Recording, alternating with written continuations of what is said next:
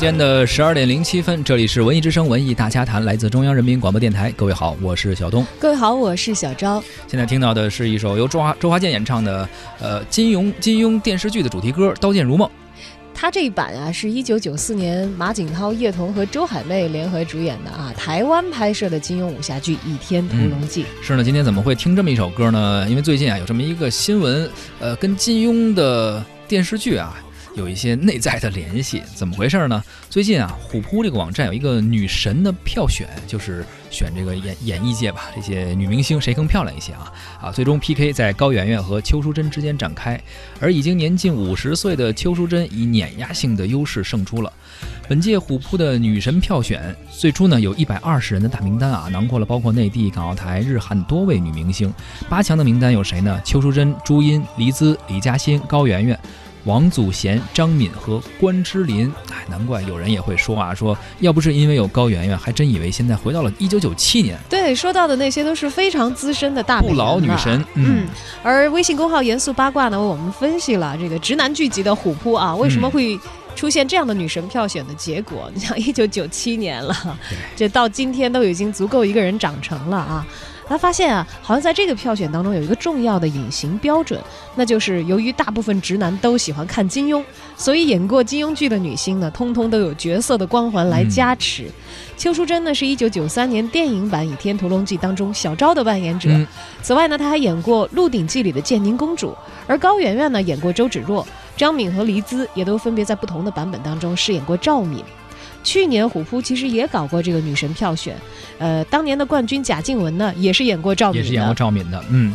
这个李若彤呢就不用说了，演过非常经典的一个角色啊，小龙女。呃，另一位也演过小龙女这个角色的是刘亦菲，刘亦菲也是进到十六强的。包括朱茵演过黄蓉，李嘉欣呢也饰演过周星驰版的《鹿鼎记》里面的阿珂。所以说，哎，这个入围的，就是最后进到十六强的名单里，还基本上都是演过金庸的改编电视剧的。对，而这个孟大明白呢，更是再敏锐一点了啊，他察觉到了，说不仅仅是说这些大美女在虎扑的票选当中胜出要演。过金庸，而且得冠军呢，好像都演过金庸的同一部小说，嗯，《倚天屠龙记》改编的电视连续剧。对，高圆圆当时应该是演的周芷若啊，而这个邱淑贞，刚才我们说过了，她演过小昭，嗯。呃，但《鹿鼎记》是另外一部的演的是建宁公主，所以说这个大美女一定要演过《倚天屠龙记》，哎，这其中必必有一定的缘故。为什么就选出他们呢？冠亚军都是演过同样这个角色的，可能说啊，男人们总会有自己一个呃内心中一个英雄的设定，就是看小说的时候总爱把自己有一个代入感哈，觉得自己会是谁。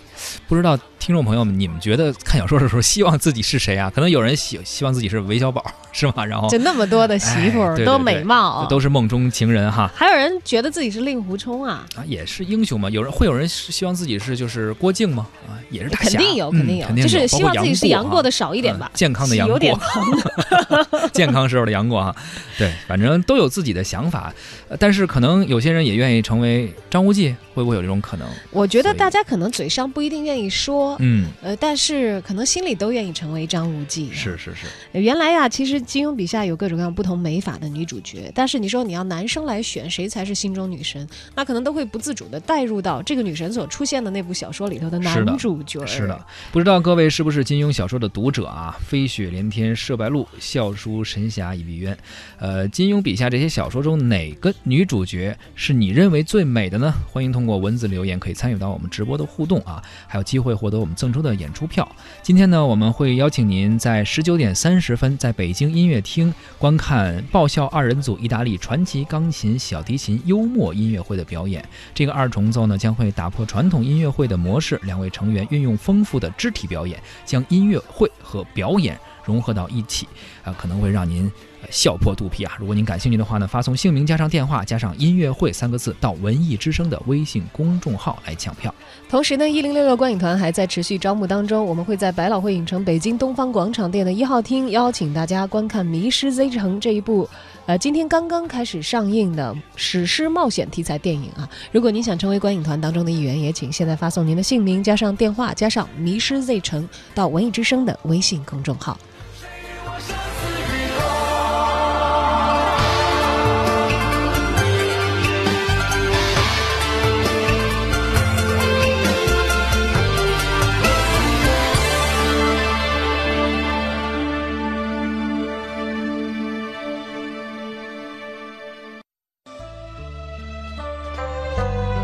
位酒后，真不好意思。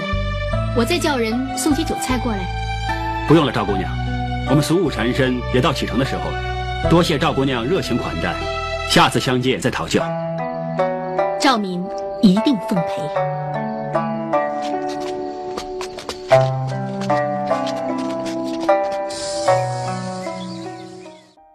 刚刚我们听到的是赵敏当时在电视剧中的一个出场啊。其实关于她的文字也有描写，怎么说的呢？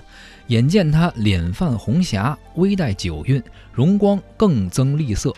自来美人不是温雅秀美，便是娇艳姿媚啊。这位赵小姐却是十分美丽之中带着三分的英气，三分的豪态，同时雍容华贵，自有一副端严之志，令人肃然起敬。不敢逼视。哎呀，你在念这一段的时候，马上脑补特别有画面感。就是最近有一个动图是张敏所饰演的这个赵敏啊。就骑白马着白衣，也是特别英气啊女扮男装，一回眸，这是你都爱上他了。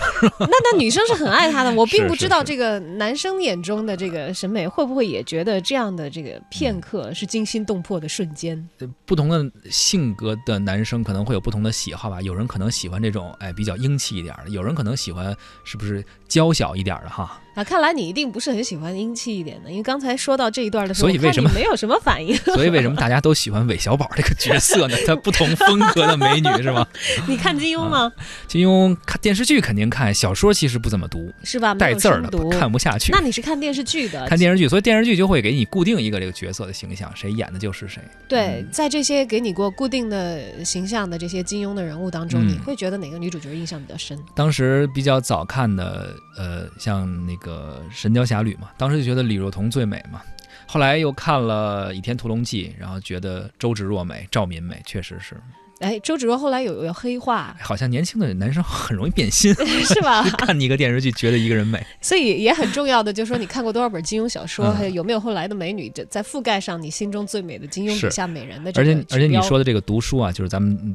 读这个文字中的描述，会有更多的自己想象的空间，而电视剧其实更多的给固定住了，所以也才有了最后这个女神的选美，选的是具体的某一个演员。对，当时这我看这个严肃八卦的公号里头，他有一句话特别直白，他说：“说到底，男生不就是喜欢看各种版本的蓉儿吗？各种版本的美，对一个角色不同的人演哈。哎，但是我心里其实蓉儿还挺难以替代的。哎，你我突然想到一个问题，你说周迅此刻饰演过黄蓉的周迅，会不会哭晕在这个化妆间？对，你也猜到，就是我心里想的不可替代的蓉儿不是周迅，不是周迅，那必须是吴美玲啊！靖哥哥，靖哥哥，你过来呀！你啊，你真像我一个朋友。不会吧？我这人那么小气，怎么会像你的朋友？还有啊，我吃的又多，老是用光人家的钱，你朋友也这样？哦，你就是，呃，吃的多，小叫花子。哦，他就是黄弟弟。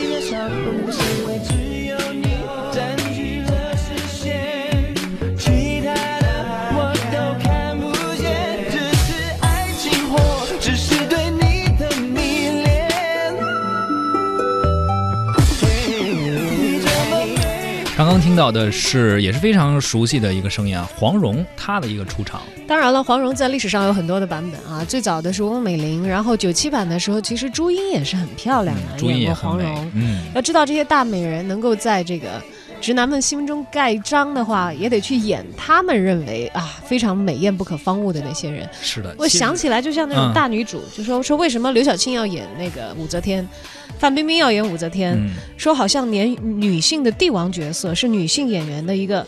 一个身份的象征，哦就是你在巅峰的时候，你是演过武则天的，你是这一个咖位的。而你在这个现实中的这个演艺圈中，你的地位也有一个对，好像是有一个映照所以。孙俪演完甄嬛之后，好像也是、啊、咖位就往上走了一步。对对对对，所以我在想，就是男生心中来演这个金庸笔下美女的美人，嗯可能才真的是入得他们演的真美人，是不是也是有这样一个暗暗的这个心理的意思？是，而且看金庸的都是年轻的小伙儿比较多。你看当时大家很单纯，喜欢黄蓉啊。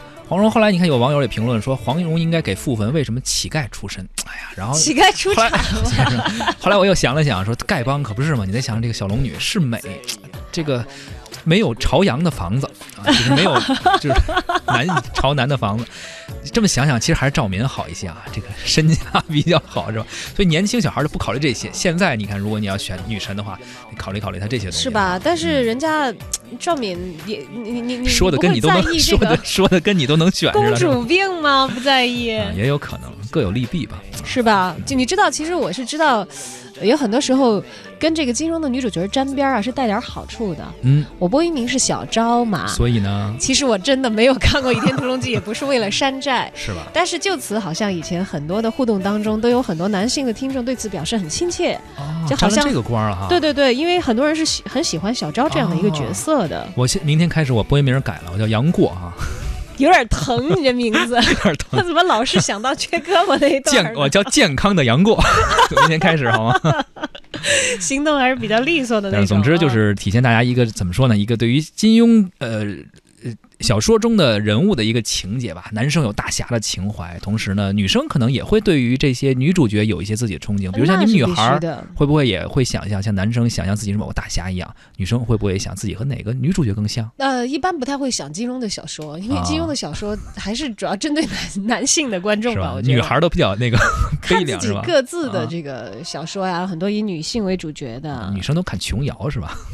哎呀，我好像年纪没有那么大，你是女生吗？啊，我那会儿不看琼瑶，啊。琼瑶好像是比我们再大一点点的女生。而每个人心目中都有自己的一个可能一个小说或者电视中的一个一个个，代入感，至少年轻的时候会有。嗯，就像这个韦小宝，刚才我们讲到，他在这个《鹿鼎记》里头其实是很有其人之福的一个人。是但是你要知道，就是他那么些老婆，你也分不太清楚，好像哪个比较主要，哪个比较次要。对。但是其实，在金庸笔下描写过很多美人，她并不是当仁不让的第一女主角，但嗯恰恰是大家所公认的，可能是金庸写过的女性角色当中非常非常美，最美可能就是她，但是并不是女主角。不是大女主，但是却给观众留下了很深的印象，给读者留下了很深的印象。对呀、啊然后就有网友在这个留言的时候就讲过，说，呃，不算主角的话，陈圆圆应该是金庸笔下的第一美女，是毫无疑问的。嗯而西施和香香公主也可以与她一战，香香公主也算半个女主角吧，被她写的简直是美的太过分了。是，看来真是每个人心目中都会有自己的一个认定的一个角色啊，认定的一个女神，认定的一个美女。呃，有说香香公主的，也有说陈圆圆的，她们确实算不上是像黄蓉那样的大女主，但是也有人喜欢这个风格。你看看陈圆圆在这个金庸的笔下是怎样的啊？说这女子四十岁左右年纪，身穿淡黄道袍，眉目如画，清丽难言。韦小宝一生之中从未见过这等美貌的女子，她手捧茶碗，张大了口，竟然合不拢来，霎时间目瞪口呆，手足无措。那女子微笑：“韦大人请坐。”韦小宝茫然失措道：“是是。”双膝一软，跌坐入椅，手中茶水溅出，衣襟上登时湿了一大片。天下男子一见了他便如此失魂落魄，这丽人生平见得多了，自是不以为意。但韦小宝只是一个十五六岁的少年，竟也为自己的绝世荣光所震慑。那丽人微微一笑，说道：“韦大人年少才高，听人说从前甘罗十二岁做丞相，韦大人却也不输于他。”韦小宝道：“不敢当。哎呦，什么西施杨贵妃，一定都不及你。”那丽人伸起衣袖，遮住半边玉匣，嫣然一笑，登时百媚横生。随即妆容说道：“西施、杨贵妃也都是苦命人，小女子只恨天生这副容颜，苦害了天下苍生，这才常伴青灯古佛，苦苦忏悔。唉，就算敲穿了木鱼，念乱了经卷，却也赎不了从前造孽的万一。”说到这里，他眼圈一红，忍不住便要流下泪来。韦小宝不明他话中所指，只见他微笑时神光离合，愁苦时楚楚动人，不由得满腔都是怜惜之意。也不知他是什么来历，胸口热血上涌，只觉得就算为他粉身碎骨，也是甘之如饴。一拍胸膛，站起身来，慷慨激昂的道：“有谁欺负了你，我这就去为你拼命。你有什么为难的事儿，尽管交在我手里。倘若办不到，我韦小宝割下这颗脑袋来给你。”说着，伸出右掌，在自己后颈中重重一斩。如此大丈夫气概，生平殊所罕见。这时却是半点儿也不做作。哎，韦小宝啊，这个形象是我从小一直看金庸的电视剧、啊，看着他长大的是吧？不是，就是唯一的一个，就是看了那么多男主角，唯一一个我就是看完韦小宝这个《鹿鼎记》，我才知道什么叫耍嘴炮？但是他这里头这个金庸是写了他的女生好像很吃这一套，是吧？金庸写了他的心态，你看陈圆人家大风大浪见过了啊，是是。但是说他那个心态，他平生耍嘴炮的时候很多，但这个时候他是真心他是真动了心了哈，你知道吧？对，动了七次心。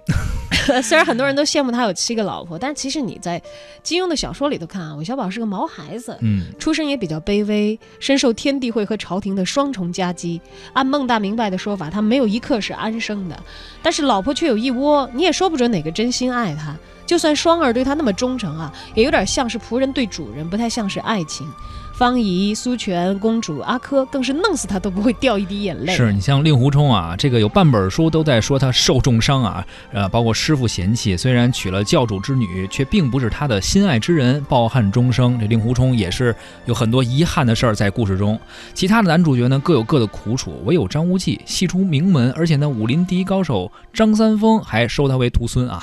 呃，母亲呢是教主之女，童年虽然是惨了点，但是少年之后一路开挂啊，学了个乾坤大挪移只需要了半天，而且领会了太极精髓不过一盏茶的功夫，当上教主也只用了一天，这不就是那个这么登上人生巅峰，迎娶白富美，在一瞬间、啊。哎，最重要的是啊，你看绝世美女们都深爱他，但他呢也是真爱。